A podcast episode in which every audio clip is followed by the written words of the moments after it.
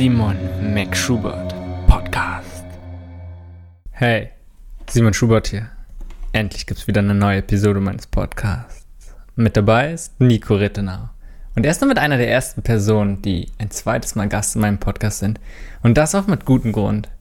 Letztes Mal haben wir über häufige Mythen und Irrtümer in einer rein pflanzlichen Ernährung gesprochen. Diesmal geht es eher um wissenschaftliches Arbeiten. Wir sprechen darüber, was wissenschaftliches Arbeiten eigentlich ausmacht, wie man gute wissenschaftliche Studien erkennt und wie überhaupt ein alltäglicher Umgang damit aussehen könnte. Letztendlich geht es darum, dass du nicht alles glaubst, nur weil irgendwo steht, dass es das Ergebnis einer wissenschaftlichen Studie ist. Ich habe mich bemüht, möglichst viele der Dinge, über die wir sprechen, in den Shownotes zu verlinken. Diese findest du unter www.simonmcschubert.de slash 18. Los geht's. Viel Spaß. Ich glaube, das ist mich ein riesengroßer Punkt, wenn man über Thema Ernährung spricht, dass ganz viele Leute schon irgendwie probieren, es irgendwie richtig zu machen, aber halt völlig orientierungslos sind. Ähm, gerade man kommt mit so vielen Sachen irgendwie immer in Berührung. Da würde ich gerne mal so ein bisschen allgemein darüber überlegen, mit dir zusammen, also weniger als ein Interview oder so, sondern einfach so ein bisschen Gespräch. Mhm wie ist der, also wie wertvoll sind wissenschaftliche Studien, wie ist der Nutzen für uns und wie kann ja eine normale Person eigentlich damit umgehen? Ja. Ähm, was kann die für dich, für den Alltag einfach davon rausziehen? Ja, cool. Und ich glaube, da müssen wir gar nicht so viel über dich erzählen. Das haben wir letztes Mal im letzten ja, Interview gemacht. Leute können mich googeln so. ja, ist auch deswegen. Und Du, du bist jetzt die erste Person, die das zweite Mal meinen Podcast dabei ist. Dankeschön. Schön. Entweder gehen dir die Gäste aus oder es ist eine besondere Ehre, wie auch immer. Und wir reden jetzt hier hauptsächlich jetzt über Ernährung, denke ich. Hoffentlich. Ähm, über alles andere kann ich nicht sprechen. Vielleicht so ein bisschen über Gesundheit. Ähm, letztendlich kann man dann auch oft von einem Bereich auf den anderen so ein bisschen ziehen in der Hinsicht. Aber gerade zum Thema Ernährung, ist jeder kommt mit sehr vielen verschiedenen Meinungen irgendwie mhm. in Kontakt. Ja. Und auch im Laufe eines Tages muss man mal die Nachrichten anmachen, kommen ständig neue Themen. Ja. Und hier in Berlin ist Veganismus zum Beispiel ein riesengroßes Thema, was zum Glück immer mehr auch reinkommt. Nicht immer vielleicht die besten Meinungen und besten Aussagen vor allem. Ja, es bleibt im Gespräch.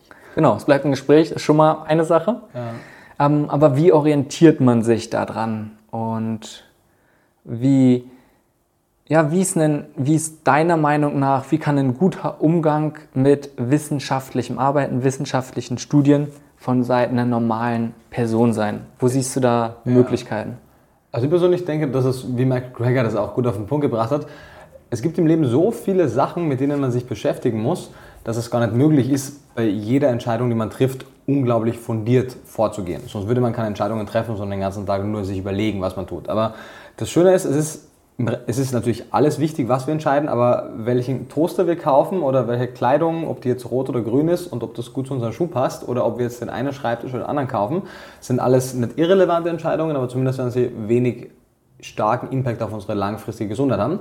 Und eigentlich ein Thema sollten wir uns halt wirklich zu Herzen nehmen, das ist unsere Ernährung und da macht es eben einen Unterschied und das ist nicht so, hey, bevorzuge jetzt das eine, du bevorzugst das andere, cool, lass uns darüber austauschen, sondern es geht halt am Ende des Tages langfristig um Leben oder Tod oder um Gesundheit oder Krankheit. Und da macht es Sinn, sich da halt einzulesen und sich wirklich nicht nur sagen zu lassen, hey, ich habe gehört, meine Cousine hat gut abgenommen, indem sie Low Carb gemacht hat und mein Onkel hat ganz gut Muskeln aufgebaut, indem er Paleo gemacht hat und meine Mutter hat Veganismus ganz cool empfunden und deswegen probiere jetzt einmal das eine und das andere, sondern da sollte man sich wirklich Gedanken machen und mit Gedanken machen meine sich die Literatur, und zwar nicht nur die Populärwissenschaftsliteratur, sondern die Primärliteratur zu Gemüte führen. Und das bringt uns halt zu dem Punkt, glaube ich, auf den du ja auch hinaus möchtest. Wer kann das verstehen oder wie kann man das verstehen, wie kann man das interpretieren? Und da muss man sagen, da kommt man aus meiner Sicht nicht drum herum, ein paar Grundsätze, die wir vielleicht jetzt auch durchgehen werden, mhm. sich einzuverleiben und zu verstehen, was für Aussagekraft hat es überhaupt, wissenschaftliche Studien zu Rate zu ziehen. Weil was ihr sehr oft erlebt, was mir echt traurig stimmt, ist, dass viele Leute so frustriert sind von, Widerspr von, von augenscheinlichen Widersprüchlichkeiten, weil so widersprüchlich ist das Thema gar nicht, aber von augenscheinlichen Widersprüchen so frustriert sind, dass sie sagen, okay, man kann ja eh jede Studie fälschen und es ist eh egal, keiner weiß es genau, deswegen mache ich jetzt irgendetwas. So. Und das wäre halt Worst-Case-Szenario. oder, oder dann plötzlich irgendwelchen Scharlatanen glauben, die halt äh, zwar überhaupt keine Literatur haben und überhaupt keine Wissenschaft, aber überzeugende Redner sind oder irgendwie sinnvolle Sachen sagen, die augenscheinlich logisch klingen. Und auch wenn die Wissenschaft an verschiedenen Ecken und Enden nach meinem Verständnis Grenzen hat, auf jeden Fall, und Einschränkungen hat, ist sie trotzdem mit Abstand das Beste, was wir zur Verfügung haben und aus meiner Sicht das Einzige, woran man sich orientieren sollte, wenn man die Ergebnisse haben möchte, die zumindest am nähersten an der, an der Wahrheit dran sind. Klingt gut. Darauf kann man sicherlich auch nochmal eingehen. Einfach nur von der praktischen Umsetzung. Mhm. Weil du hast gesagt, klar, Ernährung ist nun mal enorme Bedeutung und allgemein für unsere Gesundheit. Und mhm. ich beschäftige mich zum Beispiel extrem viel damit. Mhm. Und klar gibt es dann neben Ernährung nun mal auch andere Themen. Mhm. Trotzdem habe ich nicht die Muße, Zeit ja. oder sonst was, oder ich nehme sie mir zum Beispiel nicht, Aha. jetzt den ganzen Tag auf PubMed oder sowas, weißt du, die wissenschaftlichen ja. Studien durchzugehen. Verstehst du, ich sehe so, ich sehe es nicht, dass das eine ansatzweise eine, irgendwie eine normale Person macht. Ja. Sehe ich. Und ich weiß auch nicht, ob man das von der verlangen kann im Sinne von wirklich raten kann. Mhm. Weißt du, was ich meine? Weil es so, ja, es gibt so viele andere Themen mhm. und jeder hat erstmal subjektive Wahrnehmung ist erstmal so, dass wir alle keine Zeit haben. Ja. Ist vielleicht ein anderes Thema für mhm. sich. Ähm, aber dann den Leuten zu sagen, okay, sie sollen sich jetzt mal richtig damit beschäftigen mhm. und nicht nur irgendwie Sekundärliteratur zu lesen, sondern auch noch Primärliteratur, die Studien durchzugucken ja. ähm, und jetzt dann ansatzweise zu verstehen, ist es jetzt, was da drin steht, irgendwie bedeutsam für mich? Ja. Ist denn kommt jetzt wirklich was Vernünftiges dabei raus oder ist es vielleicht eher eine Studie, wo das Studiendesign nicht ganz so aussagekräftig, ja. sehe ich nicht, dass es im Ansatz demnächst die breite Masse macht. Ja, also ich sehe das Problem genauso wie du siehst. Ähm, halt die Frage, wie man damit umgeht. Ich würde trotzdem nur, weil ich jetzt sehe, dass die meisten Menschen denken, sie haben Wichtigeres zu tun, dass wir dann sagen, okay, die meisten Menschen denken so, deswegen erwarten wir es unter Anführungszeichen auch gar nicht oder schlagen es gar nicht vor ist ein bisschen Kopf in den Sand stecken. Ähm, denn wie gesagt, ich glaube, man kann sehr, sehr viele andere Bereiche, die momentan als wichtiger genannt werden, durchaus mehr vernachlässigen und in den Hintergrund stellen. Und müsste, die meisten Leute wissen nicht, wie bedeutsam Ernährung für ihre Gesundheit ist. Und deswegen widmen sie auch nicht so viel Zeit. Ich sehe Leute, die gehen fünfmal die Woche ins Fitnessstudio ähm, in der Hoffnung, dass ihr kardiovaskuläre Gesundheit dadurch besser wird und wissen dabei gar nicht, dass das, was sie essen oder nicht essen, einen viel größeren Impact auf ihre kardiovaskuläre Gesundheit hat. Und von daher glaube ich, wenn Menschen diese Priorität verstehen würden und wirklich begreifen würden, würden sie auch dementsprechend handeln. Ähm, aber eine große Hürde ist natürlich A, Primärliteratur ist meistens oder ist immer auf einer Fremdsprache. Bei uns in Deutschland ist halt auf Englisch, äh, es ist wissenschaftliches Englisch. Man muss einmal verstehen, wie PubMed, also diese Plattform, von der du gesprochen hast, wo alle wissenschaftlichen Studien, die man so kennt, zumindest in Abstract-Form da sind. Wenn man ein bisschen sucht, kriegt man dann auch immer die gesamte Literatur. Man muss das verstehen können, man muss das interpretieren können. Deswegen glaube ich auch nicht, dass das der erste Schritt ist, sondern der erste Schritt wäre, sich mit dieser größeren Menge an Sekundär, es ist ja nicht einmal Sekundärliteratur, es ist populärwissenschaftliche Veröffentlichungen mhm. zu beschäftigen und dann einfach mal zu gucken. Also es gibt ja verschiedene Gegensätze, die man in der populärwissenschaftlichen Literatur findet, von irgendwie High Carb Vegan bis Low Carb Paleo, so reicht ja diese gesamte Spannbreite.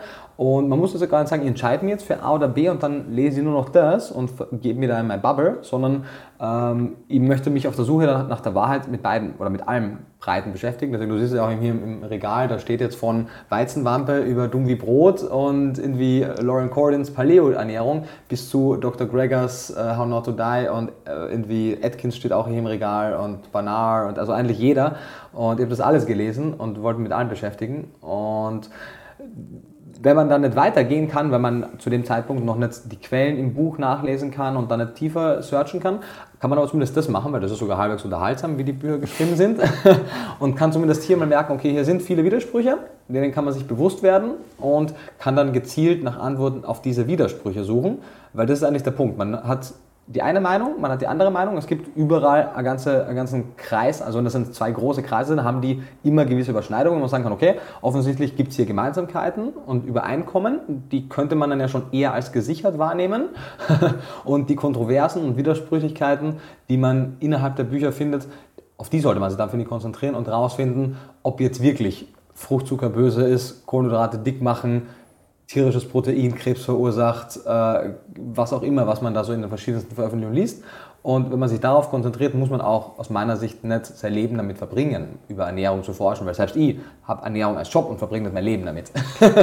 Äh, aber einen sehr großen Teil. Aber wenn man keine eigenen Veröffentlichungen macht, sondern nur konsumiert, ist das aus meiner Sicht eher etwas, was man eine Stunde vom Schlafengehen macht und zur Einstimmung und dann mal in der Pause. Dann kann man schon sehr viel machen oder von einer längeren Bahnfahrt. Hm. Lass uns mal, bevor wir sehr inhaltlich werden, mhm. vielleicht auch über Ernährung, einfach nur noch mal allgemein über ja, wissenschaftliches Arbeit sprechen. Ja. Und ich glaube, das ist ein Punkt, der zu schnell als Gesetz genommen wird, dass mhm. wissenschaftliches Arbeiten erstmal als der Weg genommen wird. Mhm. Und zweitens, sich die wenigsten Leute überhaupt bewusst sind, was es überhaupt bedeutet. Ja. Ja, weil da gibt es ja schon ganz klar, eine wissenschaftliche Studie ist nicht gleich eine wissenschaftliche Studie. Auch da gibt es, was ist richtiges wissenschaftliches oder sauberes Arbeiten. Ja. Hat ja auch einen, ja, einen gewissen Anspruch. Ja. Du hast am Anfang schon gesagt, ne, Geisteswissenschaft hat sicherlich einen anderen als eine Naturwissenschaft. Ohne, auch einfach nur, weil es mhm. komplett andere Herangehensweisen ja, erstmal Herangehensweisen sind, aber ähm, auch einfach nur verschiedene Mittel zur Verfügung haben. Ja. Wie wäre denn deiner Meinung nach nur eine perfekte oder schon relativ optimale wissenschaftliche Studie? Einfach nur vom mhm. Studiendesign, damit man sich da auch mal so bewusst wird, ja. was das so bedeutet. Ja. Ähm, also du hast viele Sachen ja schon vorweggenommen, die sehr wichtig sind. Aus meiner Sicht ist wissenschaftliches Arbeiten nicht nur, dass man sagt, das ist jetzt die Königsdisziplin, sondern der einzige Weg zu arbeiten. Für mich ist wissenschaftliches Arbeiten so wie, wenn du über einen Fluss möchtest und wissenschaftliches Arbeiten würde heißen, ich nehme jetzt ein keine Ahnung, ein Segelboot, um darüber zu kommen. Und dann kann ich natürlich mit meinem Segelboot in die falsche Richtung fahren und komme trotzdem nicht am anderen Ende an. Aber nicht wissenschaftlich zu arbeiten würde heißen, ich gehe zu Fuß und ertrink dann. also es ist aus meiner Sicht der einzige Weg, wie wir einer Thematik, zumindest mag Thematiken geben, wo das nicht funktioniert, I don't know, aber zumindest im Ernährungsbereich ist es der einzige Weg, um, um so nah wie möglich einer Wahrheit entgegenzukommen. Und da kommen wir auch schon zum nächsten Punkt, das ideale Studiendesign für Ernährungsfragen. Und da, da können wir jetzt ja fünf Stunden darüber sprechen. Der Punkt ist folgendes, wenn man jetzt an, an einen idealen Studienaufbau denkt, soweit ihr das für mich verstanden habt, wären das ja eher Sachen, die man in Ernährung kaum machen kann. Also ein perfektes Studiendesign wäre ja eine klinische Studie auf jeden Fall, die äh, doppelblind durchgeführt wird, placebo kontrolliert, ähm, die auf jeden Fall eine lange Laufzeit hat, viele, viele Probanden hat. Okay, lass uns ganz kurz ja. noch mhm. genau aus den Sachen, einfach nur, dass man sich bewusst wird zum Beispiel. Ich glaube, man merkt schon, worauf es reingeht, dass es praktisch nicht umsetzbar wäre. Mhm. Aber hast du gerade gesagt, das klinisch, auf jeden Fall mhm. Placebo, doppelblind, nur ganz kurz, was die Sachen bedeuten. Ja, so. ja, klar. Sorry. Also dieser Goldstandard, den man vor allem aus Medikamentenstudien, wo man das halt wirklich machen kann, kennt. Ähm, man, man nimmt Menschen auf jeden Fall raus aus ihrem alltäglichen Setting, weil das extrem viele Einfluss Größen bietet. Also sprich, man testet jetzt, äh, also wenn man es am Beispiel Medikamente festmachen würde. Man hat ein Medikament, äh, möchte wissen, wirkt das Medikament und wenn es wirkt, wie gut wirkt es, hat es Nebeneffekte. Und das heißt, man nimmt sich dann, man sagt, man schickt die Medikamente jetzt zu den Leuten nach Hause, wo man sie überhaupt nicht kontrollieren kann. Erstens, weil man sie nicht kontrollieren kann und zweitens, wenn man jetzt sagt, das sind Medikamente, die stimmungsaufhellend wirken äh, und wir gucken wollen, ist es wirklich so, ist die Frage, ja, was erlebt die Person denn in ihrem Alltag noch? Das würden so viele Sachen noch mit reinspielen, weswegen man sagt, okay, man nimmt sie in dieses klinische Setting, da hat man objektive Rahmenbedingungen, um die verschiedenen Personen zu überwachen. Das wäre also eine klinische Studie. Ähm, doppelblind heißt, dass die Probanden nicht wissen, ob sie jetzt das Placebo-Medikament bekommen oder ob sie das tatsächliche Medikament bekommen. Das wäre blind. Doppelblind heißt, dass nicht einmal der, der es rausgibt, es weiß. Weil man geht davon aus, dass selbst wenn die Wissenschaftler wissen, was sie tun und auch wenn sie nichts dazu sagen, dass es vielleicht trotzdem zu Verstrickungen führen könnte. Deswegen doppelblind. Keiner weiß genau, was er tut oder was er bekommt. Also was er tut, weiß er hoffentlich schon, aber was er, was er ausgibt, weiß er nicht. Ähm, und Placebo kontrolliert war schon das, was ich meinte. Also äh, oft ist es so, dass man allein durch eine Intervention per se schon Ergebnisse erlebt. Äh, Placebo-Ergebnisse oder Nocebo-Ergebnisse. Deswegen sagt man, man hat eine zweite Kontrollgruppe und die macht alles weiter wie bisher und dann guckt man, ob sich bei dieser Gruppe etwas auch verändert und dann könnte man hier gewisse Fehlschlüsse noch ausschließen. Ähm, randomisiert, habe ich vorher gar nicht erwähnt, ist natürlich ein wichtiger Punkt, denn wenn wir sagen, wir nehmen irgendwie jetzt eine Gruppe von, was wäre denn ein gutes Beispiel? Wir haben 100, Pro 100 Probanden, die wir testen wollen und wir teilen die jetzt dann zufällig ein, sondern wir teilen die nach in der Muster ein. Das wir uns ausdenken, könnte natürlich diese Mustereinteilung schon einen Einfluss auf die Ergebnisse haben. Deswegen sagt man, man macht das randomisiert, man teilt so ein, dass, man, dass es dem Zufall ähm, entspricht. Dadurch werden auch die Ergebnisse hoffentlich äh, so nah wie möglich unbeeinflusst sein. Und das wären so die, die Rahmenbedingungen. Und dann geht es natürlich darum, umso größer die Studie ist, umso länger die Laufzeit ist, umso besser. Und dann ist natürlich die Frage, wie viele Parameter man misst. Weil egal was für Effekte man messen möchte, man kann die natürlich auf viele verschiedene Weisen messen. Und wenn wir jetzt bei Ernährung bleiben würden, kann man natürlich Marker testen, wie Triglyceride, Cholesterinspiegel, Blutzucker etc. Ähm, man kann natürlich auch Long-Term Health Outcomes, also Hard Ends messen, Tod, Herzinfarkt, Schlaganfall, Krebs, Diabetes. Ähm, und da kommen wir schon zum, äh, da müssen wir dann mal wahrscheinlich Stopp machen, aber dann würden wir natürlich zum nächsten Punkt kommen, was davon ist denn für die Ernährung überhaupt umsetzbar. Aber so wäre es jetzt einmal für, für Studien, was sagen würde, ja stimmt, das ist eine gute klinische, randomisierte, placebo-kontrollierte, doppelblinde Goldstandard-Studie. Das, was da rauskommt, vor allem, das ist dann eine Studie. Optimalerweise würde dieses Ergebnis dann als neue Hypothese aufgestellt werden und neue Studien würden das auch untersuchen, würden vielleicht zur gleichen oder anderen Ergebnissen kommen und dann würde man irgendwann hinkommen und sagen, okay, wir machen jetzt Meta-Analysen über das Ganze und dann machen wir aus, aus vielen kleinen Studien eine große Meta-Analyse und dann haben wir da oft mehrere hunderttausend oder mehrere Millionen Menschen und dann sind wir ziemlich nah an dem dran, was wir machen können, um die Wahrheit herauszufinden. Also eigentlich geht es ja hauptsächlich erstmal auch darum, gesagt schon, Störfaktoren überhaupt möglichst rauszunehmen, dass wir auch erstmal festlegen können, ist das, was wir denn untersuchen wollen, trifft es wirklich zu oder gibt es vielleicht irgendwelche anderen zufälligen Sachen, oder dann ist es einfach ein ganz anderer Einfluss darauf. Und um das irgendwie zu kontrollieren, gibt es bestimmte Kriterien, die man möglichst einhalten soll. Und je näher man an diesen Idealpunkt rangeht, desto besser ist es natürlich fürs Ergebnis, aber umso schwieriger ist es auch. Das genau. ist eigentlich kaum umsetzbar.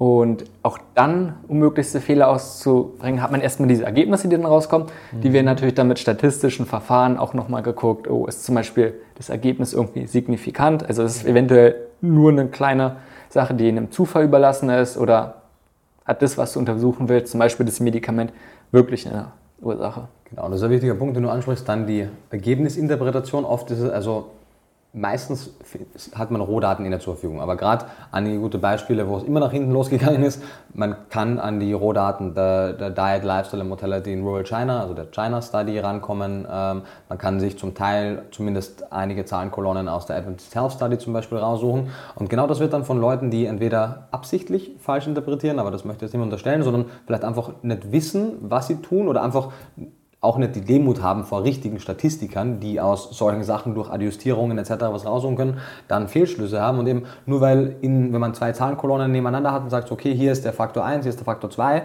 aha, ich sehe hier aber eine oder keine Korrelation, zu sagen, so ist es dann, nee, es kann eben sein, dass es keine oder eine Signifikanz hat, dass man zum Beispiel, das beste Beispiel ist die Adventist Health Study, wenn du da in die Zweier reinguckst, dann hast du irgendwie oft bei einigen äh, Frauen vor allem, hast du bei den Vegetariern höhere Mortalitätsraten von gewissen Erkrankungen. Und Gary Fraser, der die Studie auch mit betreut hat, sagt auch bei jeder Gelegenheit, dass wir hier von sehr kleinen Gruppen sprechen, wo die Signifikanz nicht immer gegeben ist, also wo das Konfidenzintervall, glaube ich, heißt das, ähm, nicht, nicht passend ist oder wo also viele Faktoren reinkommen, wo man am besten mit den Leuten spricht, die diese Studie gemacht haben und nicht wild drauf losinterpretiert. So. Mhm. ähm, und ansonsten, um auch möglichst ja. eben gute Ergebnisse zu haben, aber zum Beispiel gibt es Gütekriterien. Ne? Und Ziele einer hast du ja gesagt, zum Beispiel Objektivität ist ganz was Wichtiges, dass mhm. man zum Beispiel nicht die Leute, die das untersuchen, mhm. dass die ob bewusst oder unbewusst irgendwas reinbringt, sondern dass es halt so objektiv wie möglich das Ergebnis erstmal der Test durchgeführt wird, aber natürlich auch im Nachhinein die Verarbeitung, die Statistik dahinter. Ja, Gibt es Interessenskonflikte, spielt natürlich hier mit rein. Ja, kommen wir auch gleich drauf. Auf jeden Fall ist ein riesen, riesengroßer Punkt sozusagen. Ansonsten aber auch Reliabilität, das heißt, ähm, kann das Ergebnis noch ein zweites Mal irgendwie wiederhergestellt werden oder ist es jetzt nur was Einmaliges, was nur für die Leute zutrifft? Mhm. Das ist, glaube ich, noch ein riesengroßer Punkt. Wie aussagekräftig ist es denn wirklich oder hat es jetzt nur für die Leute, zum Beispiel unter Laborbedingungen, Gültigkeit und gar nicht mhm. für uns im Alltag, im normalen Leben? Das ist ein Riesenpunkt. Ja, und, und auch, wenn man auch, wir sprechen dann sicherlich gleich über die Besonderheiten der Ernährungsstudien, wo wir ja sowieso kaum klinische Studien ja. vorfinden. Ansonsten andere Sachen auch noch die Validität, das heißt mhm. eigentlich, ob es gültig ist und vor allem, ob die, das ist meistens, glaube ich, ein großer Punkt von der Aussagekraft, die du dann hast und von der Interpretation, weil du hast erstmal Rohdaten und ganz oft werden davon Schlussfolgerungen gemacht, sind es wirklich richtige Schlussfolgerungen? Ist zum Beispiel, kannst du von einer Studie, die unter Laborbedingungen gehen, kannst du wirklich dann Ergebnisse auf andere Menschen in der freien Wildbahn ähm, ja, irgendwie zurückfinden oder nicht? Das sind extrem ja. wichtige Punkte. Und was nur wichtig ist, dass wir einfach da so ein bisschen kurz darauf eingehen, dass man sich da bewusst ist, so viel dabei hängt und nicht, okay, weißt du, weil meistens ist es so, man liest, mhm. oh, wissenschaftliche Studie, äh, und die nächste wissenschaftliche Studie und gleichgestellt, weißt du so? Und dann Klar. ist einfach so, so viel mehr dahinter steckt. Und das war jetzt nur so ein ganz kleiner, grober Punkt. Du kannst noch auf so viel mehr drauf eingehen. Ähm, aber es gibt so viele, ja, eigentlich wichtige Kriterien, die beachtet werden müssen. Genau, was du auch gesagt hast, was ja total oft passiert, man hat irgendwie in, in einer, also im schlimmsten Fall ist das einfach nur so eine In-vitro-Studie, wo in einer Petrischale ein isolierter Stoff auf eine isolierte Zelle gegeben wird und dieser eine Stoff wurde dann zufällig zum Beispiel aus der Sojabohne isoliert und dann kommt ein Ergebnis raus und dann heißt das, die Sojabohne macht XY, wobei nur ein, hoch, ein isolierter, hochkonzentrierter Stoff der Sojabohne etwas gemacht hat auf eine Zelle. Und deswegen macht es auf jeden Fall Sinn, wenn man schon wissenschaftlich einen Anspruch hat und auch sich an wissenschaftlichen Studien orientiert, nicht nur zu sagen, ah, die Studie hat gesagt, sondern auf jeden Fall zumindest sich den Abstract durchzulesen und dann wäre eigentlich der wichtige Weg, dann auch in die Studie reinzugehen. Weil der Abstract, würde man oft dran denken, sagt oft nur die halbe Wahrheit. Also er sagt immer die Kernbotschaft, aber da ist oft ganz viel noch rundherum. ja, manchmal sind die Voraussetzungen und die Bedingungen, unter denen das Ergebnis dann oder ja, die Auswertung hat, vielleicht nicht ganz so erstmal ersichtlich. Genau. du hast einen riesen Punkt gesagt, zum Beispiel ganz viele Studien sind nun mal vielleicht auch gar nicht bei Menschen durchgeführt worden und trotzdem schlussfolgert man da in der Hinsicht. Und deswegen, wie ist an der Stelle dein, deine Empfehlung?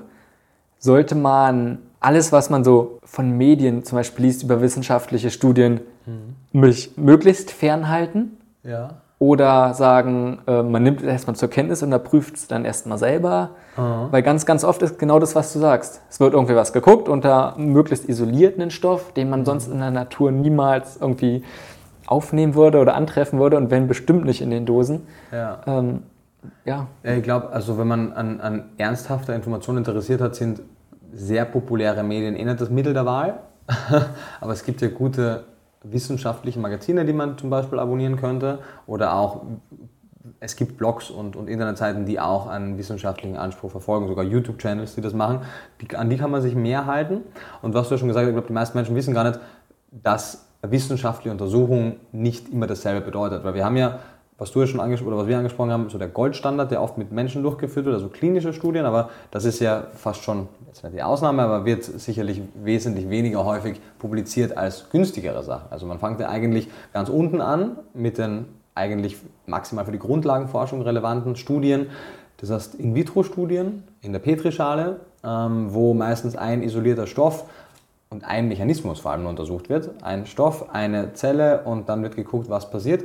Und da ist ja das nächste Problem, ich habe das im Rahmen meiner Bachelor-Thesis ja auch oft äh, mir angeguckt, die früheren Modelle waren oft zweidimensional, wir sind aber dreidimensionale Wesen. Mittlerweile gibt es auch dreidimensionale Labormodelle, wo oft ein und dasselbe getestet wird in einem dreidimensionalen Modell und ein und dasselbe in einem zweidimensionalen und das Ergebnis ist schon wieder anders.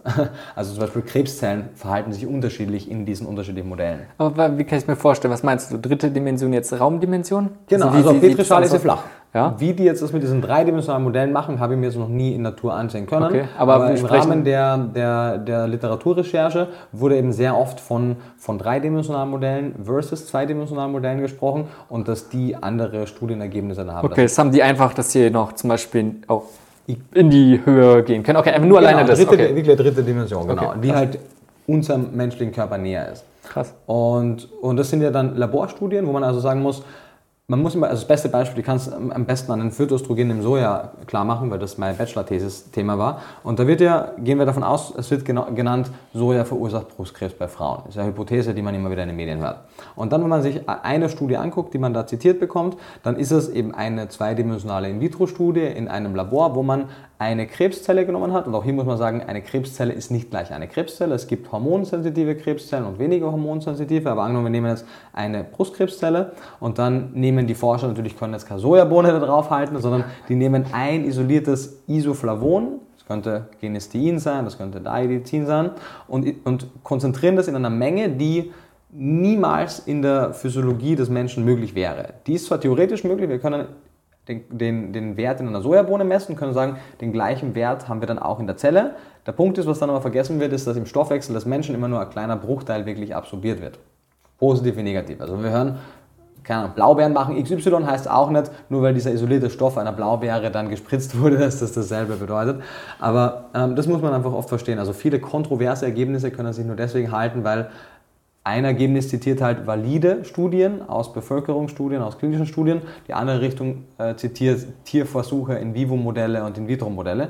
Und ähm, ja, dann können da kontroverse Aussagen rauskommen. Aber das wäre also die, die Basis, diese In-vitro-Studien, Grundlagenforschung, die Mechanismen verständlich machen, aber sehr reduktionistisch sind, wie Dr. Campbell immer sagt, die also sehr oft dieses, dieses ganze Bild außer Acht lassen.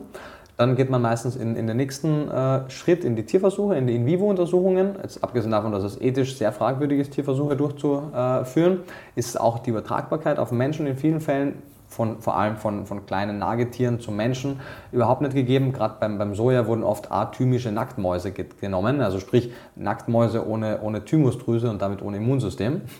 Ähm, und, und dann wurde auch hier der Stoffwechsel umgangen, weil nicht Sojabohnen verzehrt wurden, sondern auch hier wieder etwas gespritzt wurde. Und auch hier kann man dann nicht wirklich sagen, dass das ansatzweise übertragbar wäre. Und, und dann erst eigentlich geht es wirklich zu den Menschen. Und bei Ernährung haben wir zwei große Schwierigkeiten, das ist mal ein schwieriges Wort, aber zwei Herausforderungen. Nämlich Nummer eins, ähm, wir können kaum hunderttausende Menschen in ein Labor einsperren für 20 Jahre und die von ihrem Leben abschotten. Das werden wir nicht finden. Das heißt, klinische Studien mit Menschen können höchstens Kurzzeitstudien sein, vielleicht Wochen, vielleicht Monate maximal.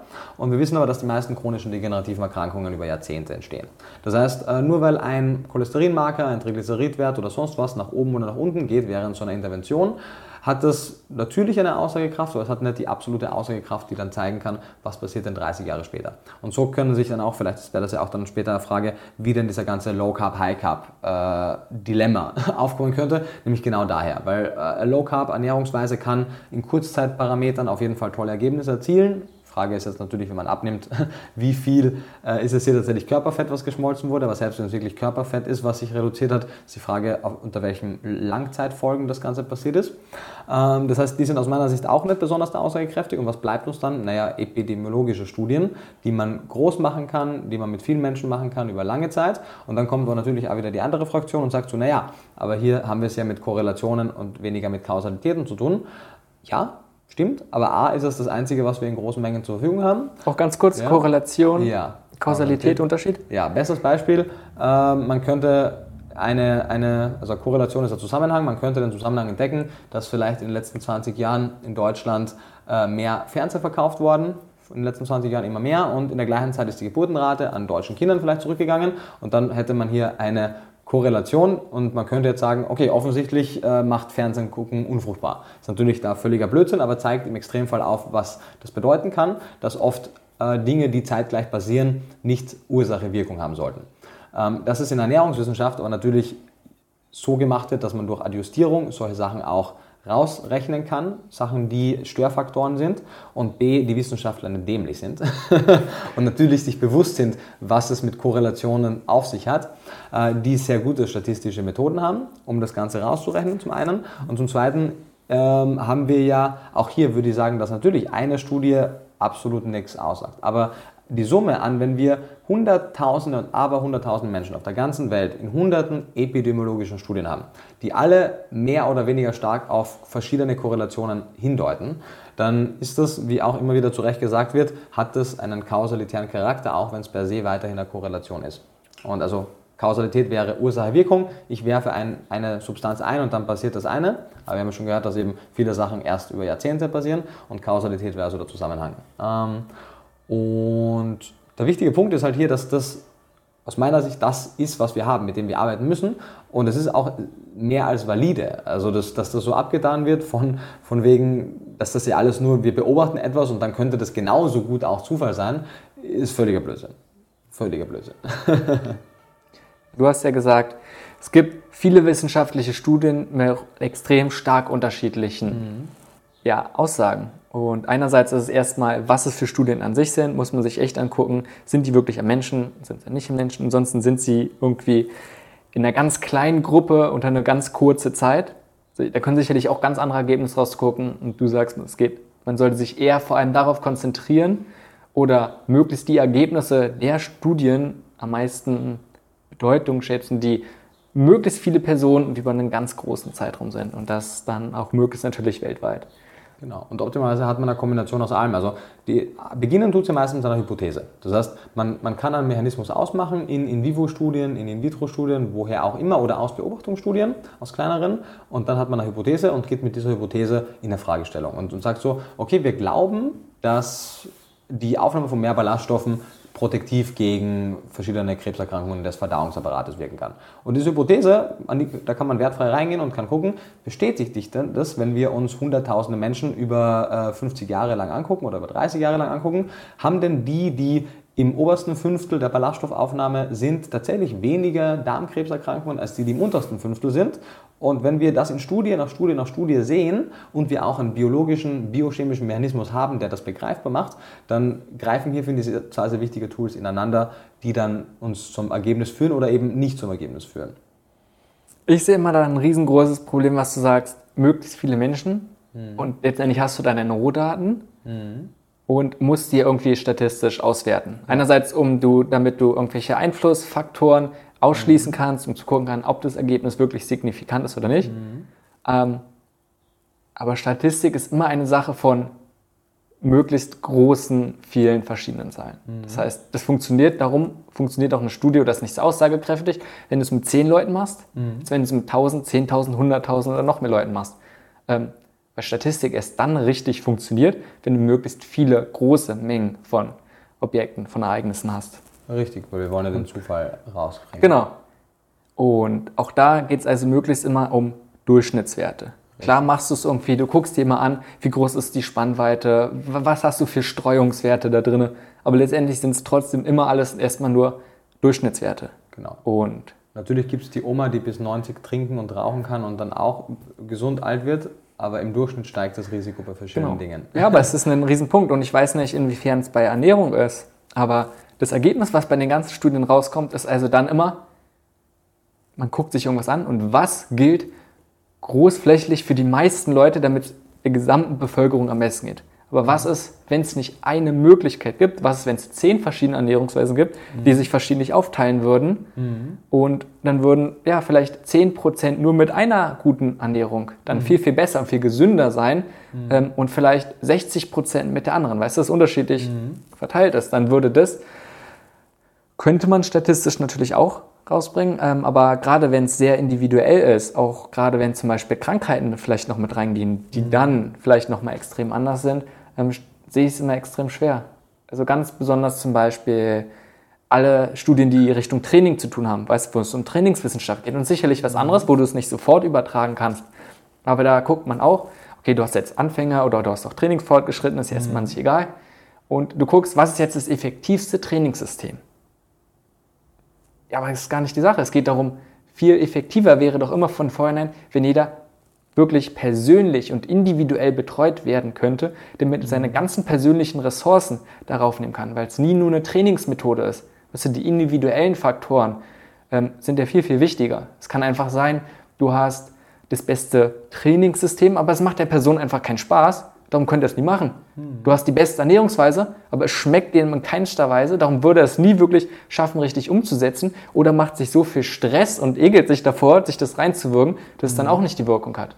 Weißt du, was ich damit meine? Ja. Ähm, ist total, ist, ich denke, ich sehe das immer so als ein riesengroßes Problem, um zu gucken, wie kann man von diesen riesengroßen Studien, die Allgemeinaussagen machen, wie bedeutsam mhm. ist es für mich als wirklich einzelne Person? Ja.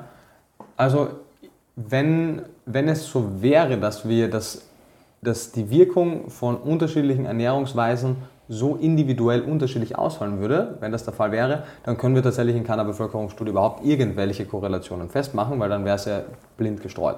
Die Tatsache, dass wir das sehr wohl machen können und auch wenn du, wie du richtig sagst, man innerhalb eines Ernährungsmusters dann die persönlichen Vorlieben, die, die persönlichen Unverträglichkeiten, Allergien, wie auch immer mit reinnehmen muss, dass man jetzt sagen kann, okay, hier ist ein und dasselbe Ernährungsplan, der für 100% der Leute passt. Das würde auf jeden Fall nicht funktionieren. Erstens würden sie nicht alle daran halten, weil, wie du sagst, manche Zubereitungen nicht allen schmecken oder man manche Lebensmittel vielleicht Unverträglichkeiten hervorrufen, ist es doch so, dass sich schon seit Jahrzehnten abzeichnet, dass Ernährungsmuster in die eine oder andere Richtung wirken. Soll heißen, ähm, es aus gutem Grund empfiehlt jede große Ernährungs- und Gesundheitsgesellschaft von der WHO über die FAO, über die DGE in Deutschland, die AND in Amerika, die Dietitian, Dietitian Association in, in äh, Australien und in UK, also wirklich überall, zwei Dinge. Nummer eins, isst mehr pflanzliche Lebensmittel, Obst, Gemüse und Vollkorngetreide und Hülsenfrüchte. Und Nummer zwei, reduziere die Menge an gesättigten Fetten und Cholesterin, was ein äh, anderes Wort ist für konsumiere weniger tierische Produkte.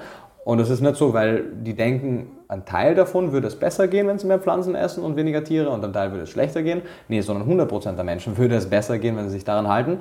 Es mag sein, dass es intraindividuelle Unterschiede gibt, wie stark der Cholesterinspiegel einer Person im Vergleich zu anderen fallen würde oder wie stark sich die Gesundheitsparameter der einen zu anderen verbessern würden. Aber wie Campbell auch im, im Buch Whole gut sagt, ein und dieselbe Person oder bitte, mehrere Personen werden auf ein und dieselbe Ernährungsintervention auf die gleiche Weise, aber nur auf unterschiedliche Art reagieren. Das heißt, die Richtung wird für alle dieselbe sein. Es wird wenn ich, auf, wenn ich tierische Produkte aus meiner Ernährung streiche, wird mein Cholesterinspiegel fallen. Er wird bei manchen dramatisch fallen, von 250 auf 150. Er wird bei manchen vielleicht auch nur um, um 30, 40 Punkte fallen.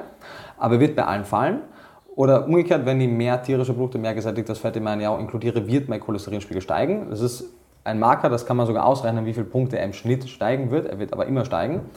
Und ähnliches auch, wenn ich meine Ballaststoffe zu wenig zuführe, wird mein Verdauen darunter leiden. Also es gibt Menschen, die können das besser abpuffern, manche, die können das schlechter abpuffern, aber die, die Richtung, in die die Literatur geht, ist abgesehen davon, dass es ja keine vegane Ernährungsforschung gibt. das wird immer wieder so gemacht. Es gibt weder Low Carb noch eine vegane Ernährungsforschung, ähm, sondern einfach Ernährungsforschung, die man interpretieren könnte, wenn man das möchte. Aber auch wenn man die einfach objektiv sich anguckt, sind die Empfehlungen weltweit sehr eindeutig. Keine Ernährungsgesellschaft, keine Gesundheitsgesellschaft empfiehlt eine vegane Ernährung, weil eigentlich sich aus der Literatur nicht ableiten lässt, dass jetzt eine 90-prozentig oder 95-prozentig vegane Ernährung, eine vollwertige vegane Ernährung besser wäre als oder schlechter wäre als eine hundertprozentige. Aber sehr deutlich ist es, dass wenn man nicht die Grundmengen an die fünf Portionen Obst und Gemüse am Tag, die 30 Gramm Ballaststoffe, äh, wenn man das nicht einhaltet, dass es bei allen Menschen zulasten auch der Gesundheit geht. Ich glaube, da kann man sich relativ sicher sein. Ähm, das ist auch einfach der Trend der letzten Jahrzehnte. Und darum, was du gesagt hast, die ganzen Studien sollen erstmal auch langfristig sein. Ne, damit haben wir ein Riesenproblem, weil die Forschung, die nun mal sehr langsam ist tendenziell, einfach weil sie diesen Zeitraum braucht mhm. zur Beobachtung, ähm, gerade nicht mitkommt mit der Entwicklung, die wir haben. Weil mhm. die ganzen, ständig kommen neue Produkte auf den Markt, einfach die Verarbeit, Verarbeitungsgrad hatten wir vor vielen Jahrzehnten einfach noch nicht. Und das ist ein Riesenpunkt, denke ich, den wir jetzt noch gar nicht sehen und die Langzeitfolgen mhm. vor allem nicht sehen. Die ganzen Zusatzstoffe, die da drin sind, ähm, Dazu können wir, denke ich, noch nicht so viel sagen. Langfristig zumindest nicht. Genau, deswegen ähm. ja auch ein Schritt zurück von der Verarbeitung. Klar, das ist auf jeden Fall darum. Meine davon, ich denke, da kann man sich relativ sicher sein. Genauso, dass man möglichst einen Gemüse, einen Obstanteil erhöht. Ähm, ansonsten ist auch einfach, was ich so sehe, ein Riesenproblem. Man spricht von Obst, von Gemüse, von Fleisch. Und ja, ich bin auch, ich ernähre mich auch rein pflanzlich und auch vollwertig. Darum, ja. weißt du, ich bin gehe da ein hin, aber ich sehe es inzwischen gar nicht mehr so klar und eindeutig, weil Fleisch ist zum Beispiel nicht gleich Fleisch. Weißt du, wir reden hier über Weltenunterschied und diese Differenz könnte man theoretisch machen in der Studie. Klar, wurde ja auch gemacht und deswegen ähm, kann man. Aber es ist, glaube ich, extrem schwer zu sagen, okay, ähm, wurde inwiefern, was ist das für eine Qualität von Fleisch? Kommt es jetzt hier mhm. zum Beispiel in Deutschland von irgendeiner Massentierhaltung oder ist es eins, was man irgendwo im Wald, ähm, weißt du, wirklich wild ja, aber selbst, also es gibt ja selbst die, die Autopsieberichte der Maasai, die ähm, das beste Paleo-Rind oder was auch immer die für tierische Produkte konsumieren, aber wirklich aus Freilandhaltung, die, wo man sagen würde, das wäre die beste Qualität von Fleisch, die man bekommen kann, die deren Organe essen, deren Blut trinken, also wirklich so natürlich wie möglich leben und sich den ganzen Tag bewegen und auch die haben Arteriosklerose. Also auch ein Paleo-Rind oder auch Ötzi hat in, der, in den Autopsieberichten Arteriosklerose gehabt. Natürlich ist es noch ein größeres Problem, wenn du dann hochverarbeitete Fleischprodukte zu dir nimmst, weil die sind ja, also 2015 ging ja auch diese große Meldung der WHO rum, der, ihrer Krebsforschungsanstalt, dass rotes und verarbeitetes Fleisch Stufe 1 und 2 Karzinogene sind. Aber selbst naturbelassene tierische Produkte sind für unsere Physiologie in größeren Mengen nicht handelbar. Das ist der Punkt. Ähm, der einzige Vorteil von so Gruppen wie den Maasai ist, dass die relativ auf hohen Höhen leben, weswegen äh, aufgrund der unterschiedlichen Höhenverhältnisse sich ihre Arterien sowieso ein bisschen weiten, weswegen dann aus der Arteriosklerose weniger Cardiac Events entstehen. Aber dass sich atherosklerotische Plaques bilden, sind Mechanismen, die also Cholesterin und gesättigte Fette von einem, natürlich wird ein wild lebendes Tier anderes Fettsäurespektrum haben, es wird tendenziell auch weniger Fett haben, aber die gesättigten Fette, die es hat, sind am Ende des Tages gesättigtes Fett und Cholesterin, die, wenn wir ähm, bei unseren Ernährungsmustern bleiben, immer dieselben Effekte auch haben. Und offensichtlich ist es nicht nur, wenn man sagt, hey, ich lasse Zucker und Weißmehl weg und Lollipops, dann sind tierischen Produkte gar kein Problem. Wie man anhand der Maasai und einiger andere indogener Völker sieht, der, der Inuits auch, trotzdem ein Problem. Okay, also du sagst also ganz klar, es ist ein riesengroßer Unterschied, denke ich, klar. was es für Fleisch ist, was es für tierische Produkte sind, aber letztendlich des Tages ist genauso wie in Obst und Gemüse ist, die Tendenz bleibt trotzdem die gleiche. Richtig. Manche Obstsorten sind sicher besser als die anderen. Ja? Und es macht sicherlich Sinn, eher das eine als das andere zu essen oder das eine oder andere Gemüse auch. Aber am Ende des Tages geht der Konsum von mehr Obst und Gemüse und dadurch mehr Ballaststoffe, mehr Antioxidantien, mehr sekundären Pflanzenstoffen immer in eine positive Richtung. Und, und bei tierischen Produkten ist es natürlich auch die Art, aber vor allem die Menge. Also die meisten Menschen bin ich mittlerweile einer sehr fest überzeugen können, kleine Mengen an tierischen Produkten locker wegstecken. Die werden wahrscheinlich keinen großen Unterschied machen. Der Punkt ist nur, man muss, man muss diesen Peak überschreiten, an dem man so viele pflanzliche Produkte konsumiert und so viele Antioxidantien, die die Effekte der kleinen Menge an tierischen Produkten, die man isst, abfedern können. Wenn das der Fall ist, cool. Wenn das nicht der Fall ist, dann, dann wird das zum Problem und dann ist es egal, ob das jetzt äh, eigens erlegtes Tier ist, wenn man das zu oft äh, konsumiert, weil es gab entgegen dieser ganzen Behauptungen von Paleo-Anhängern, dass der Mensch in größeren Mengen irgendwann Fleisch gegessen hat, ist einfach nicht über, überprüft worden. Also man, man findet natürlich mehr Knochenfunde als Pflanzenfasern, weil die schneller verrotten, aber das ist so, als würde man jetzt sagen, wir gucken heute wie in 20.000 Jahren gucken wir in die Mülltonnen von irgendeiner Cafeteria in einer Schule. Was würde man da noch finden? Nur mehr leere Dosen, weil alles andere verrottet. Und dann würde man denken, okay, die haben sich nur von Softdrinks ernährt. Natürlich nicht. Und wir haben uns außer in gewissen Extremlagen, wo es klimatisch nicht möglich war, einfach immer pflanzenbasiert ernährt und auch alle Bevölkerungsgruppen, die wir heute noch kennen, die länger und gesünder leben, als unser Durchschnitt das tut, obwohl sie vielleicht weniger medizinische Einrichtungen hat, seien das jetzt die Pepo Highlander, die Japaner in Okinawa, die Sardinier, also all diese Blue Zones, die wir kennen, die ernähren sich alle nicht vegan, überhaupt nicht, aber sie ernähren sich alle plant-based. Also die haben alle ein Getreide, eine stärkehaltige Knolle als Basis, die sie zu 70, 80 Prozent verzehren, kombiniert mit frischem Obst und Gemüse, anderen Stärkequellen und 5, 6, 7 Prozent tierischen Produkten. Und denen mhm. machen vermutlich die Prozente auch nichts aus. Genau, wie du sagst, wenn man so von wirklich geringen Prozent spricht, dass es einfach eine ganz andere Welt ist, ja. als wenn man es jeden Tag, ne, auch ähm, was ja, Schimpansen oder sowas essen sie auch, aber die haben so 5% oder sowas, genau. weißt du, so Insekten einfach mal so ein bisschen. Ja. Ähm, Wir sollten uns mehr mit Schimpansen wie mit Löwen vergleichen. Zum Beispiel. aber auch dann Richtung Paleo- oder Steinzeitdiät. Mhm. Einfach der Vergleich, wofür ist es wichtig, was wir früher vor 10.000 oder noch länger gegessen haben, erstmal zu heute, mhm. weil wir sollten einfach mal rausgucken, es ist keine Eiszeit momentan. Ja, überhaupt. Also wir und, leben ja auch einfach anders wie vor Genau, und andererseits, Jahren. nur weil wir damals uns so ernährt haben, genau. heißt es ja nicht, dass es die bestmögliche Ernährung damals war, sondern wir haben einfach nichts anderes gehabt. Genau, damals hat sich niemand Gedanken darüber gemacht, ist das jetzt die beste Ernährungsform, sondern hey, das ist das Einzige, was wir haben. Genau, weil ich glaube, es ist ein riesengroßer Punkt. Wir können alles essen und jeder ja. zeigt ja wir können auch auf einer sehr tierbasierten, auf tierischen Produkten basierenden Ernährung überleben. Genau. Genau. Natürlich. Und darum geht es ja nicht, sondern es geht schon darum, wie können wir möglichst lange gesund bleiben. Und wir waren halt auch noch nie 10 Milliarden Menschen, die wir bald sein werden. Also es ist auch selbst, wenn man davon ausgeht, man möchte diesen Punkt an tierischen Produkten so sehr ausreizen, dass es das Maximum ist, ist es die Frage, was für Auswirkungen hat es dann auf den gesamten Planeten. Ähm, und das ist ein großer Punkt. In der Altsteinzeit waren wir viel weniger Menschen und auch noch vor 500 Jahren waren wir viel weniger Menschen, als wir es heute sind. Und das ist, glaube ich, auch ein ganz, ganz wichtiger Punkt. Aber auf der anderen Seite, man sieht auch, also wenn möchte der letzte Mensch sein, der hier jetzt irgendwie äh, vegane Propaganda äh, verbreitet. Im Gegenteil, ich spreche auch, wenn ich von einer pflanzenbasierten Ernährung spreche, eher von einer vollwertigen pflanzlichen Ernährung, weil wir sehen ja anhand zum Beispiel der Epic Oxford Study, wo die Veganer weniger überraschend gut abgeschnitten haben, im Vergleich zu den Adventisten, die sich rein vegan ernährt haben, dass man es natürlich, man schafft, ich meine, die, die, die Veganer in der Epic Oxford Study, die hatten unter 30 Gramm Ballaststoffe am Tag, was schon zeigt, dass die offensichtlich keine vollwertige Pflanzenernährung hatten. Die hatten nicht durchgängig B12 supplementiert und so weiter und so weiter. Also wenn Menschen glauben, hey cool, ich lasse die tierischen Produkte weg und dann bin ich vegan und gesund, so funktioniert es ja auch nicht. Ähm, das ist auch ganz wichtig zu wissen.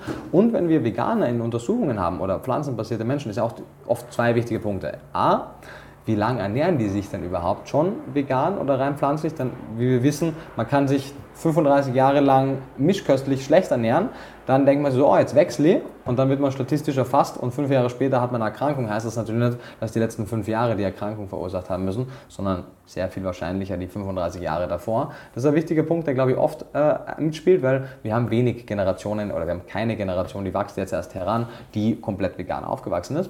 Und zum Zweiten die Motivation, warum sich Menschen überhaupt vegan ernähren. Viele Menschen ernähren sich erst gesund pflanzlich, wenn sie schon krank wurden um wieder gesund zu werden. Und das ist auch eine ganz spezielle Gruppe dann noch einmal. Und viele Menschen ernähren sich aus ethischen Gründen vegan und geben nicht so viel Augenmerk darauf, ob das, was sie jetzt machen, gesund oder ungesund ist, weil es geht in erster Linie um, um die ethische Komponente. Und natürlich können dann oft irgendwie Omnivore mit einem geringeren Fleischanteil gesünder sein als ethisch motivierte Veganer, die sozusagen gleich viel Fleisch aus Pflanzenfleisch verarbeitet essen und dann Hotdog durch veganen Hotdog und Pizza durch vegane Pizza ersetzen. Und der andere Freund isst irgendwie eine riesengroße Schüssel Salat mit knackigem Gemüse, Vollkorngetreide und eine kleine Scheibe Lachs drauf. Natürlich wissen wir dann, wer besser abschneiden wird. Wow. Das ist ein Riesenpunkt auch darum, du hast es schon angesprochen, die Leute in den Blue Zones. Klar haben die tierische Produkte, wobei man da auch wieder gucken muss.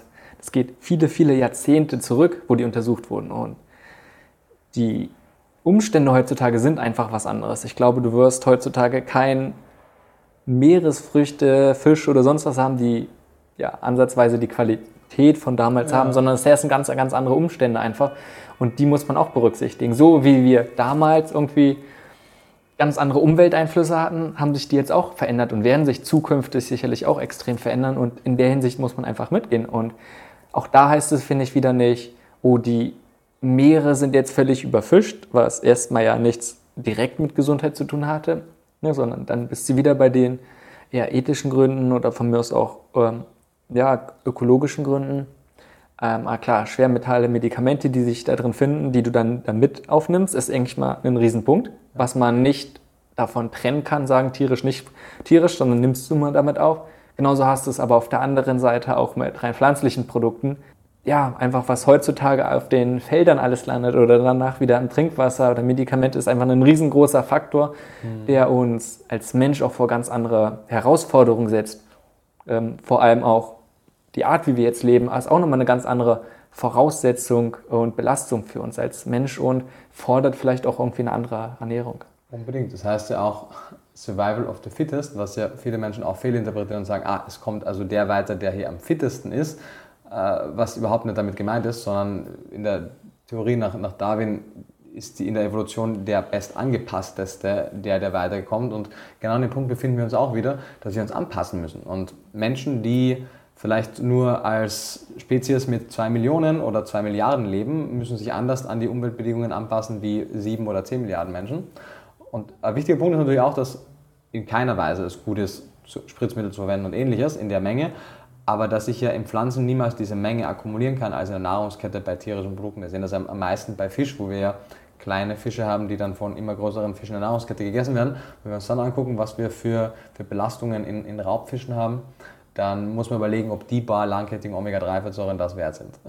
Ja, das ist ein riesengroßer Punkt, denke ich. Und wo du bei Obst, Gemüse, glaube ich, noch relativ leichtfertig sagen kannst, ist sind, ja, oder auch konventionelles, egal auch wenn da was drin ist, ist sicherlich immer noch Klar, besser, dass du Bio nimmst als konventionell, aber konventionell immer noch deutlich besser, als wenn du es gar nicht isst. Unbedingt. Und wenn ich mir zum Beispiel Lachs oder sowas angucke, was dann irgendwo in Norwegen, weißt du, in so einem Fischfarm ist, die einfach nur sowas von Antibiotika voll sind, dann hm, stellt sich für mich gar nicht mehr die Frage, ist Lachs an sich ein gutes Produkt? Ist es für mich meine Gesundheit gut? Sondern ich weiß, dass ich damit einhergehend Sachen aufnehme, die ganz sicherlich nicht gut für mich sind.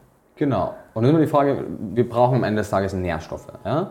Und die Frage ist, wie kann ich über meine Ernährung diese Nährstoffe bekommen, ohne den ganzen Überfluss an Kalorien, an Nährstoffen, die ich nicht haben möchte, zu viel Fett, zu viel Kalorien und natürlich auch die ganzen, was man bei Pflanzen antinutritive Nährstoffe nennen würde, sehe ich hier genauso beim Tier in Form von Antibiotika etc., was einfach im Nahrungsmittel drin ist, ohne dass ich es wirklich haben möchte. Und das kann ich mit ein bisschen Einweichen und Keimen nicht abbauen, wie im Getreide. Gut, aber wir schweifen so ein bisschen ab. Ich glaube, das haben wir beim letzten Mal schon ziemlich gut hinbekommen, so rauszukristallisieren, was eine gute Ernährungsweise alles ausmacht und mhm. welche Bestandteile das sind. Das heißt, wir haben uns jetzt ja angeguckt, was so überhaupt Kriterien oder was bei einem wissenschaftlichen Arbeiten wichtig ist. Dann klar, dass man sich eher so an großflächige Studien und Bevölkerungsgruppen, die sich daran orientieren, auch ja, die, deren Ergebnisse mehr Bewertung schenken sollten. Klar, auch wenn es da Probleme dabei gibt. Ja, dass wir einfach jetzt komplett andere Lebensweisen vielleicht auch haben als vor vielen tausend Jahren ähm, und einfach vor der Wahl stehen, was wir essen können, was, wie wir uns verhalten zu mhm. sehr, sehr großen Punkten und dass es einfach nochmal ganz, ganz andere Möglichkeiten gibt, die vor, ja, eigentlich noch nie da waren. Ne, mhm. Wir haben, können jetzt mehr oder weniger alles essen und sind nicht nur darauf angewiesen, okay, was kommt jetzt auf unseren Tisch einfach, gibt es was oder gibt es nicht. Das ist mhm. einfach ein Punkt, den wir bis jetzt noch nicht hatten. Genau. Das heißt, tendenziell, hattest du ja gesagt, lässt sich schon immer eine Tendenz ganz klar zeigen für alle Menschen, dass ja. du sagst, Obst und Gemüse wird oder generell pflanzenbasiert wird immer einen positiven Einfluss haben, die Richtung stimmt. Obst, Gemüse, Hülsenfrüchte, Trockengetreide, Samen und Nüsse. Genau, wobei man an dieser Stelle auch nochmal sagen kann, weil du gerade schon Antinährstoffe angesprochen hast, ähm, die Verarbeitung macht natürlich auch einen Riesenpunkt aus. Oder die Herstellung davon. Ne? Ähm, ist nicht nur darum, ich finde es gut zum Beispiel, dass wir kaum über Nährstoffe reden, ne? über Kohlenhydrate, Proteine oder sonst was, sondern man muss sich mal genau angucken, was hat man jetzt vor sich, wo ich auch einfach einen riesen, das ist ein Riesenproblem bei Studien sehe, weil Obst, Gemüse und selbst, wenn du dir Kräuter oder sowas als Beispiel einfach anguckst, Petersilie, ähm, gibt es sicherlich so riesengroße Unterschiede wie die jetzt hergestellt werden, wie bei Petersilie vielleicht nicht, aber gerade bei Hülsenfrüchten, wie die dann verarbeitet werden, wie sie zu, einfach aufgenommen werden. Klar, ich meine, es gibt tolle Low-Carb-Lebensmittel und es gibt weniger tolle Low-Carb-Lebensmittel. Es gibt äh, Avocados, ist ein Low-Carb, eine Nuss ist ein Low-Carb-Lebensmittel und es gibt schlechte High-Carb-Lebensmittel wie Lollipops und, I don't know, Nussmaterialien. Ja. Klar, also Nährstoffe isoliert zu betrachten macht weniger Sinn. Aber ich glaube, der wichtigste Punkt in der ganzen Thematik ist, wenn wir diese akademische Diskussion über Ernährungsformen führen. Am Ende des Tages darf man, glaube ich, nicht vergessen, dass es ja innerhalb dieser ganzen akademischen Diskussion um Vorlieben am Ende des Tages darum geht, was Menschen langfristig gesund erhält oder, wenn sie nicht mehr gesund sind, wieder gesund machen kann. Und es gab in der gesamten wissenschaftlichen Literatur, seit es Aufzeichnungen gibt, keine einzige Ernährungsform, die zeigen konnte, dass sie die führende Todesursache der Welt, Herzerkrankungen, genauso wie auch einen ganzen Rattenschwanz an anderen Erkrankungen, nicht nur präventiv vorbeugen, sogar stoppen und reversieren kann.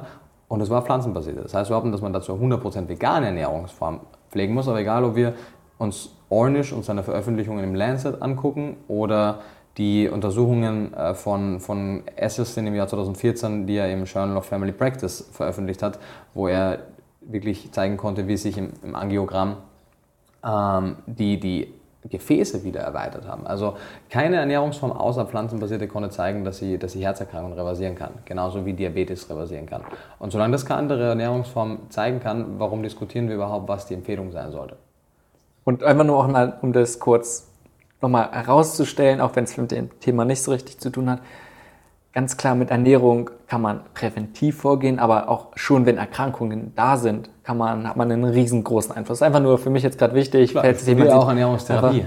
Ähm, ja, einfach, dass man da noch was hat. Aber ansonsten äh, finde ich auch einen interessanten Punkt, was du gerade ganz beim Anfang gesagt hast, dass die Alternative, über den Fluss zu gehen, wenn man die Wissenschaft nicht nutzt, einfach mit Fuß reinzugehen, zu ertrinken, ähm, finde ich ja einfach nur interessant, weil ich bin auch jemand, der extrem aufgewachsen ist, sehr logisch, auch wissenschaftliches Denken sehr, sehr viel hat. Immer auch so nach Korrelation, Ursache, Wirkung, so einfach, weil unser ganzes Bildungssystem, aber auch unsere Gesellschaft so aufgebaut ist.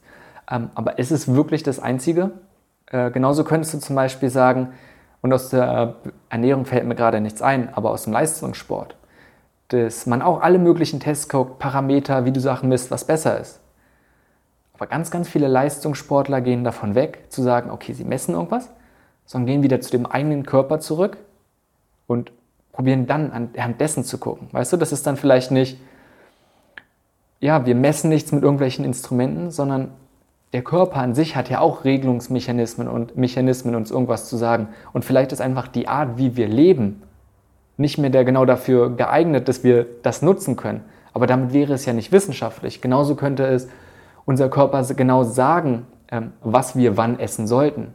Und manchmal gibt es sicherlich Sachen, wo man sagt, oh, man bekommt bestimmt Heißhunger da drauf. Und dann sagt er jetzt nicht, du willst Eisen oder dir fehlt jetzt, weiß ich nicht, irgendein Vitamin oder sowas, sondern dann hast du vielleicht auch bestimmte Lebensmittel. Und das ist sicherlich auch durch unsere modernen Ernährungsweisen sehr stark schon, ja, funktioniert nicht mehr dieser Regelprozess. Ähm, aber wenn wir da vielleicht wieder zurückgehen oder einfach nur bewusst werden, dass es auch andere Möglichkeiten gibt, weil genauso hast du auch andere Modelle zum Beispiel von Gesundheit, als wenn es nur rein wissenschaftlich ist. Man muss nur Ayurveda sich mal angucken, ne, ne wo du eine indische Heilkunst hast, die was von Energien, von Chakren erzählt, genauso wie Makrobiotik, wo man sagt, die Zubereitung macht auch extrem viel aus, einfach von der auch feinen Energie. Und das ist nichts, was unsere Wissenschaft heutzutage so greifen kann.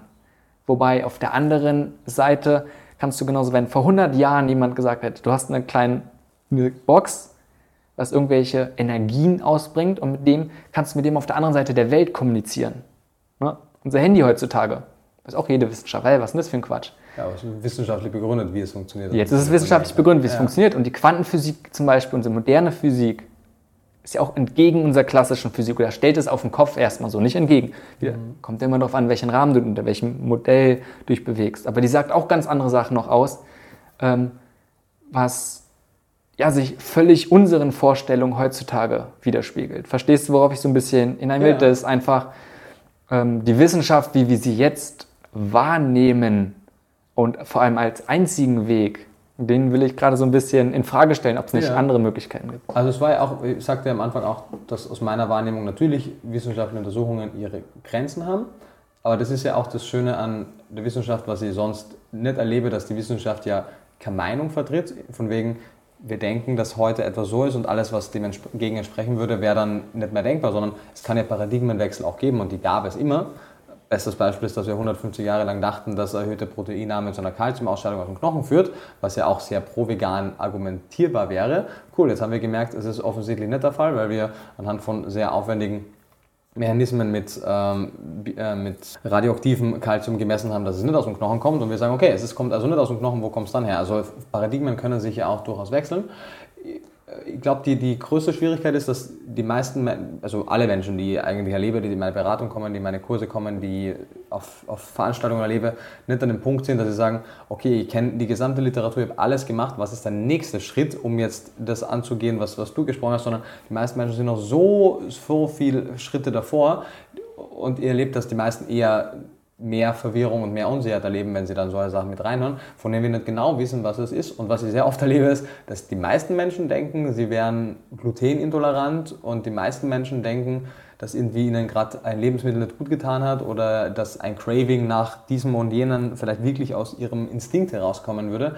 Und gibt mit Sicherheit Menschen, die sehr, ich kenne auch einige, die sehr gut auf ihren Körper und ihre Instinkte hören können. Die meisten Menschen, inklusive mir, können das nicht besonders gut. und meine Cravings nach äh, gewissen Dingen haben mit Sicherheit gar nichts damit zu tun, was mein Körper gerade für Nährstoffe braucht, sondern sind konträr nach meiner Konditionierung meiner ersten 20 Lebensjahre. und ja, also es fällt mir jeden Tag aufs Neue auf, wie konträr Menschen über eine Sache denken, die dann tatsächlich ist.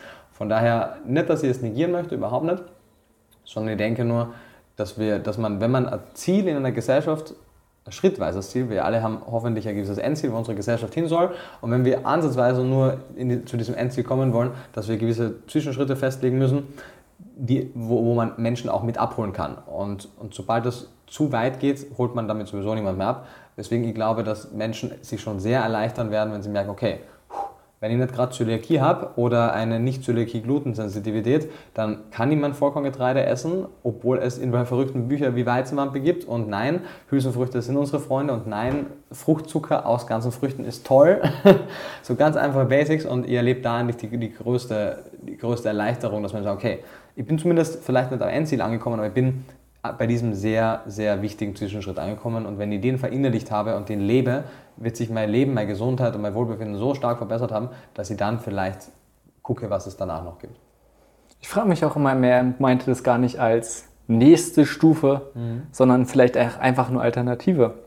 Ähm, damit man sich genau diesen ganzen Stress einfach auch nicht macht, sondern ja. Die Menschen haben auch vor der Wissenschaft schon irgendwie überlebt und ich denke sogar sehr, sehr viele haben sogar gut gelebt und lange gesund gewesen. Ja, ist ja frei, kann man nur spekulieren. Da haben wir nicht gelebt. Also ich, ich erlebe sehr viele Menschen, die irgendwelche verrückten alternativen Ernährungs- und Lebensweisen pflegen und sich damit mehr Schlechtes als Gutes tun. Weil sie irgendwelche verrückten Dinge glauben und heidenweise Geld für Scam-Produkte ausgeben. Also es gibt immer alles, aber ich glaube, ein sehr großer Teil geht vielen Scharlatanen auf, die, auf den Leim. Und Wissenschaft hat noch niemand abgezockt. Wissenschaft verkauft keine Scam-Produkte und Wissenschaft versucht einem nicht in ein Programm aufzuschwatzen. Und ich glaube, es ist nicht der beste, aber der aktuell verfügbare. Zumindest ist, glaube ich, eine Sache, wo man viele Leute auf jeden Fall erreicht. Und Hoffentlich. Das Gefühl ist in so einer Post-Truth-Gesellschaft. Also ich weiß nicht, wie viele Menschen sich von wissenschaftlichen Fakten wirklich beeinflussen lassen würden, weil wenn sie es würden, dann würde heute keiner mehr äh, mich noch einmal fragen, was jetzt mit seinen Tight Junction los ist und warum er jetzt kein Getreide essen darf. Also, also ich weiß es nicht, wie viel Wissenschaft tatsächlich die Leute erreicht, aber ich hoffe okay. doch. Lass uns vielleicht nochmal ganz kurz, auch nicht zu tief, obwohl es auch ein extrem spannendes Thema ist, mhm. genau auf dieses Problem, was du schon sagst, äh, selbst nur Buch, Weizenwampe, sonst was mhm. einfach. Ich denke, das ist viel Pseudowissenschaftliches gibt. Ja. Ähm, und wie, weil jetzt hast du gesagt, okay, man soll sich an diesen Studien orientieren und mhm. ich, einige Leute tun es vielleicht auch irgendwann, mhm. ähm, aber trotzdem denke ich, erstmal auch nur mal kurz sich bewusst zu werden, warum kommen denn trotzdem immer noch andere Meinungen und andere Studien zustande? Ja. Und ich glaube, wir haben das nebenbei schon ganz oft gesagt, mhm. so ein bisschen, dass einerseits die Studien da sind, Rohdaten, mhm. andere Leute, die vielleicht anders auswerten, mhm. warum auch immer, ob jetzt ne, bewusst was falsch machen wollen oder auch nicht. Mhm. Ähm, das heißt, nur weil Wissen allen zur Verfügung steht, muss nicht immer nur Vorteile haben, mhm. sondern wenn Leute einfach damit nicht umgehen können, ja. ob jetzt aus wissenschaftlichen, ne, statistischen Gründen oder aus anderen, bringt es auch nicht immer weiter. Mhm. Andererseits muss man einfach auch gucken, dass Leute andere ähm, ja, Absichten haben, als wirklich nur die wissenschaftliche Wahrheit rauszubringen. Ja. Und an dieser, weil gerade beim Anfang doch war es mir wichtig, dass wir zu sagen, was ist eigentlich nötig und da haben wir nur die Oberfläche gekratzt, um wirklich eine aussagekräftige und gute wissenschaftliche Studie oder überhaupt mhm. wissenschaftlich zu arbeiten, was dafür nötig ist. Und es ist enorm aufwendig und kostet dementsprechend natürlich extrem viel Geld. Ja. Einfach. Und es hat kaum eine ja, öffentliche Institution oder auch andere, so kleinere, haben mhm. das Geld nicht. Ich habe mal gelesen, so eine normale Studie oder bis dann auch Medikament oder Behandlung am Markt kommen würde, Ne, einfach zu gucken, wie das auch, so wie du es gesagt hast, erstmal klein in der Petrischale oder sonst was, Grundüberlegung und dann immer weitergehen, zu gucken, hat es Nebenwirkungen oder ja, es hat auch wirklich einen positiven Effekt, mehr als einen Placebo. Also, oder ist es einfach nur die Behandlung, einfach nur das, die Pille nehmen, dieser Akt macht extrem viel Aufschummer. Und ist es dann, dass da noch ein Wirkstoff drin ist, hat es noch einen zusätzlichen Effekt oder nicht? Und all diesen Schritte durchzugehen, ist was, was vielleicht so 500 Millionen kostet. Einfach eine Summe, die. I don't know, aber ja, habe ich nur mal gelesen, ist ja auch egal. Einfach nur, dass man sich vorstellt, das ist eine extrem große, extrem große Hürde, damit irgendwas zugelassen werden kann oder auch anerkannt mhm. werden kann. Klar, eine Studie irgendwie in ein Paper rauszubringen, nicht so. Ähm, da ist noch was anderes. Aber einfach ist ein riesengroßes Problem der Frage der Finanzierung, auch von Forschung. Weil es gibt mhm. heutzutage kaum noch völlig unabhängige Forschung. Weil, ja, also ich weiß, ja. es ist jetzt ein riesengroßes Problem, weil irgendwo das Geld herkommen muss. Und ja. meistens, wer hat Geld? Leute, die was verkaufen, die haben dann Interesse, mehr zu verkaufen. Ja, also natürlich muss man einfach gucken, wo die Interessenskonflikte bei den Studien liegen. Ich weiß, dass es man das auch hinbekommt, das zu verschleiern, dass man das nicht, also dass man das über, über zwei Ecken finanzieren lässt. Aber trotzdem gibt es ja große Organisationen wie das National Institute of Health oder andere große Institutionen, die sehr wohl Finanzierungen auch als neutrale Organisation auch neutral zur Verfügung stellen. Ähm, es waren in, in deiner Antwort oder Frage ja so viele Punkte drin, wo ich gerne weiß, wo man anfangen soll. Die erste Frage, wieso gibt es denn überhaupt noch so viele konträre Studien oder so viele konträre Meinungen in erster Linie? Und ich glaube, der größte Punkt ist, dass der einzige Grund, warum Menschen überhaupt damit wegkommen können, solche Bücher zu veröffentlichen, ist halt, weil weder die Menschen im Verlag wissen, was da für Blödsinn publiziert wird, noch die Menschen oder die Redakteure, die das Ganze dann reviewen oder kaufen oder das ihren Freunden weiterziehen, wissen, was das für Blödsinn ist, weil die meisten Menschen nicht so viel ähm, Hintergrundwissen haben, was wir ja am Anfang schon als großen, große erste Hürde hatten. Und man, wer sind wir oder wer ist irgendjemand, sich wirklich auf eine Stufe mit forschenden Wissenschaftlern zu stellen und sagen, hey, ich kann jetzt, ohne dass ich Cherry-Picking mache, jetzt hier die Spreu vom Weizen trennen. Und das maß ich mir nicht zu und jeder, der mit ähnlichem Background wie ihr ausgestattet ist, das für sich behauptet, wird das genauso wenig können. Und genau deswegen kann man sich aus meiner Sicht, wenn man sich auf etwas verlassen kann, dann zumindest auf die Empfehlungen von weltgrößten Meinungsbildern und führenden Gesundheitsorganisationen. Mag natürlich sein, dass da auch gewisse Interessenskonflikte mit reinspielen, aber an welcher höheren Instanz als an einer Weltgesundheitsorganisation oder an der FAO oder an der AND kann man sich denn orientieren? Und die machen nichts anderes, wie diese Riesenflut an Studien zu filtern. Und, und da ist überhaupt keine Kontroverse. Also die empfehlen alle dieselben Dinge. Und genau das ist, was ich auch mache. Also die empfehlen alle pflanzenbasierte Ernährung. Genau das empfehle ich. Es wird oft, glaube ich, verwechselt, dass eine pflanzenbasierte Ernährung wirklich ein ganzes Stück weit weg ist von einer veganen Ernährung, weswegen da oft so viel Widerstand kommt gegen auch eine pflanzenbasierte Ernährung. Aber das ist das, was überall auf der Welt äh, publiziert wird und empfohlen wird. Und nichts anderes empfehle ich. Genau das weiß, dass man sich auch rein pflanzlich ernähren kann, genauso gut, ähm, aber dass die Vorteile auch mit einer pflanzenbasierten Ernährung schon kommen. Ja, das ist, glaube ich, ein riesengroßer Punkt, einfach der Unterschied, weil klar gibt es auch unabhängig finanzierte Sachen, aber ich glaube, das ist nicht der größte Teil und vor allem der große Unterschied. Wenn du einen Wissenschaftler hast oder auch die Organisation, mhm. denen es mehr um Richtigkeit, um Wahrheitsfindung geht, die wenigsten davon wollen es jetzt in die breite Masse dafür, tun alles dafür, in die breite Masse zu bringen. So. Ja, so wie, ja, aber. Dachte, das wäre die Aufgabe, ja, dein, sage. Jein, ist ja die Frage immer. Ähm, aber du sagst genauso wie Michael Greger sagt. Aha. Brokkoli wird nie so viel Werbung haben, ne, wie irgendwie Fleisch oder sonst was, weil das ganz andere Umsätze dahin sind. Ja. Und das ist ein riesengroßes Problem, dass auch zum Beispiel gerade deutsche Wissenschaftler jetzt nicht ständig Ne? So wie zum Beispiel wie du hier so einen Podcast machen oder auch andere bei Social Media das hier sind. Ja, das ja, ist ein riesengroßes Problem. Und ein ganz großer Punkt davon haben sicherlich auch ähm, ja, Nachrichten, einfach generell Medien, die wir hören, die wir konsumieren und deren Absicht oder deren Ziel ist natürlich auch nicht unbedingt nur Wahrheit, nee, sondern und man muss auch, das ist jetzt auch ohne Schuld oder sonst was, dann einfach mal zu, gucken, da geht es ja oft darum, haben die große Einschaltquoten, haben die es nicht. Mhm, ähm, und da machen nun mal irgendwelche Schlagzeilen. Kontroverse ist so toll. Ja, die vielleicht so ein bisschen, oh ja, genau so, weißt du, ich kann, meine Fleischprodukte sind doch gar kein Problem. Ja, gute essen, Nachrichten über wenn man schlechte Angewohnheiten. Ja, oder vor allem ja, irgendwas Schockierendes. Ja. Ähm, ist klar, dass dann sowas viel, viel mehr reinkommt. Darum, ich glaube wirklich, was du sagst, ist ein großer Punkt. Jeder, der sich unsicher ist, im Sinne von, was ist jetzt wirklich Wissenschaft? Ich habe so viele Meinungen, einfach mal zu gucken, woher kommen denn die ganzen verschiedenen Meinungen, die ich meine? Und einfach mal diese ganzen Massenmedien, ist nicht, du hast schon gesagt, auch selbst bei YouTube, du wirst auch Blogs finden, die gute Informationen können. Aber die vielleicht einfach mal komplett zu kappen und alles über Ernährung oder auch vielleicht Gesundheit einfach mal kurz wegzunehmen. Alles, alle Meinungen davon.